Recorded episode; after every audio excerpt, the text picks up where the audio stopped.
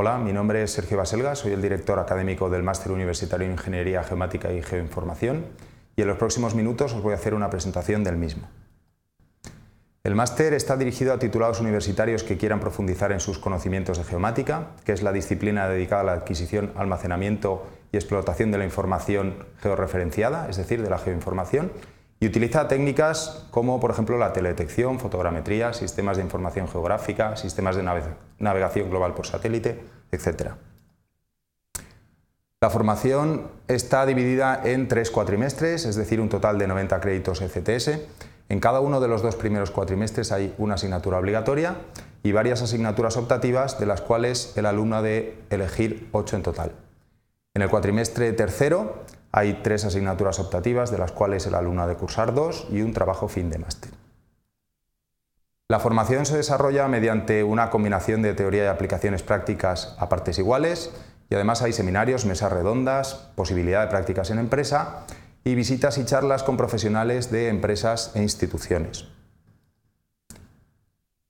Tanto el profesorado que participa en el máster como los alumnos se relacionan con multitud de empresas e instituciones, bien sea mediante convenios o realización de prácticas en dichas empresas. Existe la posibilidad de realizar un curso académico en otro país y obtener así la doble titulación, como en la STP de París, en la Universidad de Cranfield y en la Universidad de Ciencias Aplicadas de Karlsruhe.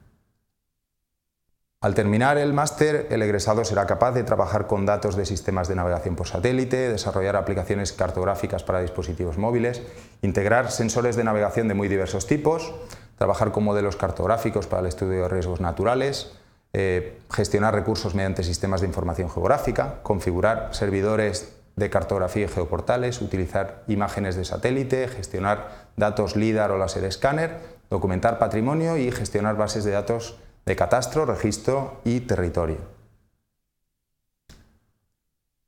Todas estas competencias son de gran valor para la empleabilidad en el sector público y en el sector privado y así lo hizo ver la prestigiosa revista Nature en 2004 cuando señaló eh, a la geomática como una de las disciplinas con mayor potencial de creación de empleo. Al año siguiente Google lanzó los servicios Google Maps y Google Earth que hoy día son de amplia utilización en todo el mundo. Bueno, estas perspectivas no hacen más que crecer, como así se lo ha señalado la consultora Oxera en su reciente informe de 2013 sobre el impacto de los geoservicios. Otros ejemplos eh, son el sistema de navegación por satélite Galileo, que según la Agencia Espacial Europea creará entre 15.000 y 20.000 trabajos eh, en los próximos años, el programa Copérnico de observación de la Tierra e incluso los satélites de observación terrestre que están lanzando empresas privadas como Digital Globe.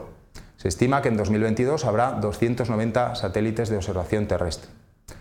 Eh, otro de los ejemplos de la importancia de la geomática y ciencias de la geoinformación es la resolución de las Naciones Unidas que establece la importancia de disponer de un marco de referencia geodésico global con precisión para desarrollar políticas de desarrollo sostenible. Por último, deciros que si queréis más información tenéis a vuestra disposición la página web del máster o la página web geomática UPV.